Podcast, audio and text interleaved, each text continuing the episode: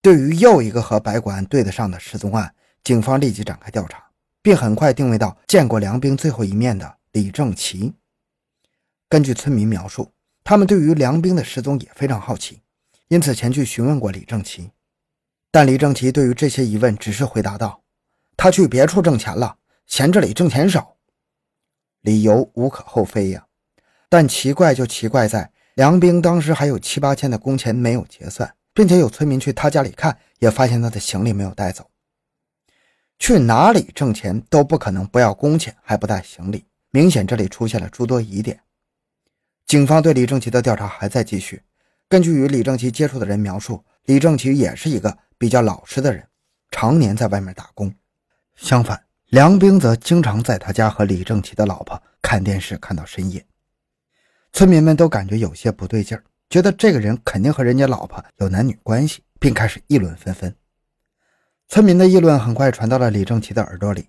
作为一个常年不在家的丈夫，他听到这些流言，显然非常的生气，多次在酒桌上和朋友表示要让梁兵吃到教训，打他一顿，杀了他。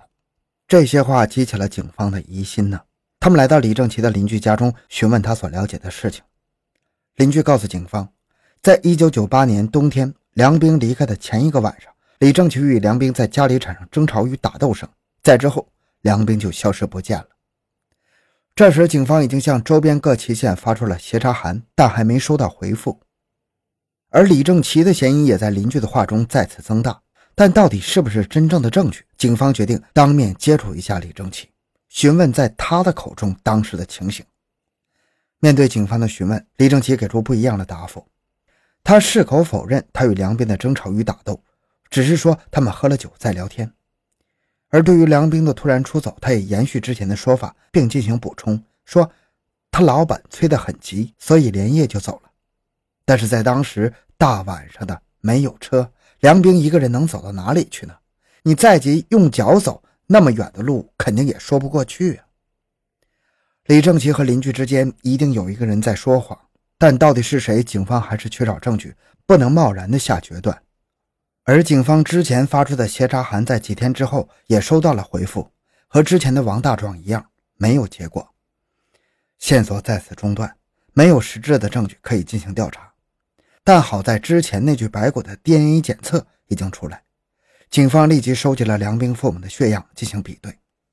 在等待比对的结果这几天中，几位专案组成员的心都有些七上八下的，他们在焦急地等待结果，而最终的结果只能令他们失望。因为 DNA 结果表明，梁冰父母与那具白骨没有血缘关系，也就是说，那具白骨不是梁冰，因此李正奇的嫌疑也暂时被排除。但是迄今为止，这件白骨悬案已经牵扯出了两件失踪案了，案件的主人公一样下落不明啊！秉持着对生命负责的态度，警方决定把梁冰失踪案与白骨案一同侦查。在经过一段时间的调查。孟和几个人总共排查了从1998年秋季开始外出未归的人员，一共173人，除了王大壮和梁兵之外，其余人也被排除了。现在白骨案再次失去了眉目，陷入困境。梁兵已经被证实不是白骨案的死者，此时只剩下王大壮一个人。但是王大壮与其父母一同离开，警方也无法提取其父母的 DNA 进行比对。重重的疑问之下。警方开始思考，是不是之前的调查方向出现了错误呢？他们重新对周边地区进行了地毯式的摸排，可依旧没有出现新的线索。就在专案组一筹莫展之际，一个老先生的出现带来了转机。这天，孟和独自一人来到距离事发地不到一公里的织机堡村，试图寻找新的线索。但是他其实内心并不抱什么期待。因为这个村子由于距离事发地较近，警方早已把其当作重点区域排查了几遍。不过几遍下来都没有什么发现。可这次不寻常的是，一个从未与他说过话的老先生竟然主动和他搭话。呃，案子破了吗？老先生主动问孟和：“你怎么知道破了？”孟和反问这位老先生：“啊，我听人家说的嘛，他们说。”刘有福的儿子不见了，好几年了。踏破铁鞋无觅处啊！老先生的话带来了新的消息，也带来了新的方向。孟和立即开始调查刘有福和他的儿子失踪的刘永红。据了解，上个世纪七十年代，家境较为贫穷的刘有福把出生不久的四儿子送给了山西一户人家，并取名叫邢海。但由于那户人家家境也不好，因此邢海在长大后主动寻找回刘有福。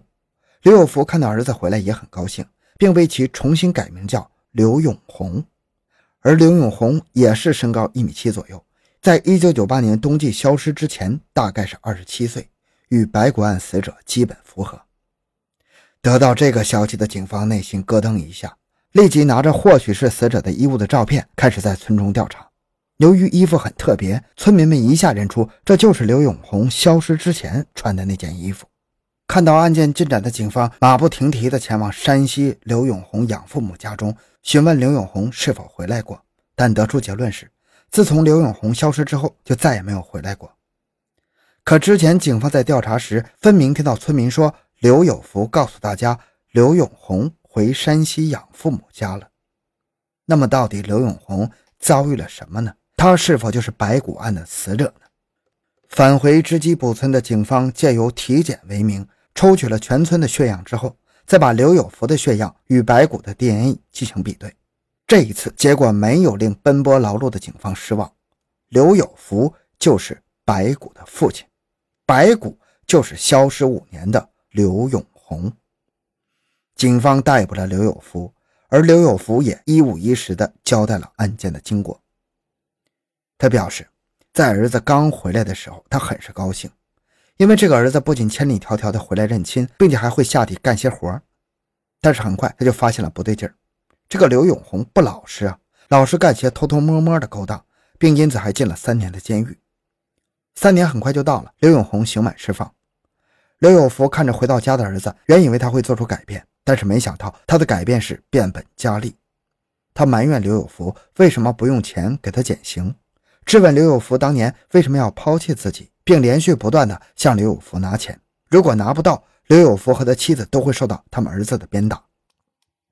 一一棍子把我削得满面，这个眼睛也带了点我后来等了十来天到医院检查，医生说老汉不行了。这个眼睛没法看东西了，眼睛打坏了。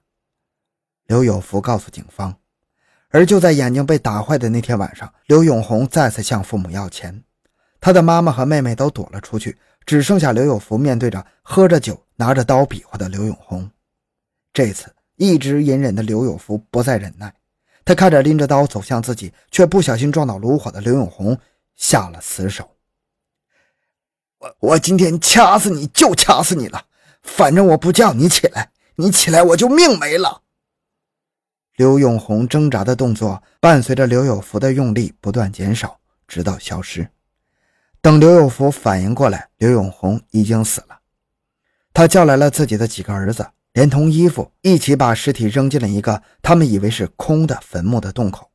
最后，刘有福的几个儿子一同供认了案件的经过。白骨案就此结束，而在白骨案结束后不久，梁兵也被找到了。这个消失了五年的洋官，当初的确是与李正奇发生了争吵与打斗，他也是为了躲避李正奇才连夜离开的。但说到他与李正奇的妻子是否有染，他说是清白的。另一个下落不明的王大壮也被找到，他的确发生了车祸，并命丧于此。但是案发现场却不是郝文明所说的包头青山区，而是另一个区。至此，由白骨案牵扯出的两起案件一同告破。这场调查不仅揭露了一场父子相残的案件，也暴露了更多的东西。中央电视台《今日说法》撒贝宁时间说过这么一句话：在这个案子背后，我们看到的尽管是刘永红在生前骄横跋扈，可以说是罪有应得，但惩罚他的应该是法律。而不是私刑。这个案子有点意思，也有点离奇。这里固然有一些偶然的成分，但是这是一起利用现代 DNA 技术破解多年悬案的典型案例。很多陈年积案就是在这种情况下被破获的。这也正应了那句我们反复说了很多次的话：“天网恢恢，疏而不漏。”好了，这个案件讲完了。小东的个人微信号六五七六二六六，感谢您的收听，咱们下期再见。